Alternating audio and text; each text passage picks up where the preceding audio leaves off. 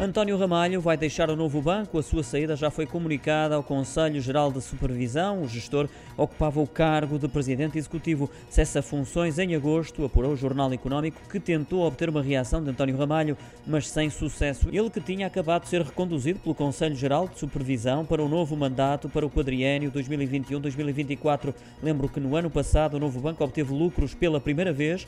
Já para este ano é esperado que a Comissão Europeia confirme o fim do processo de reestruturação reestruturação do banco. Essa confirmação poderá surgir ainda sob a liderança de António Ramalho.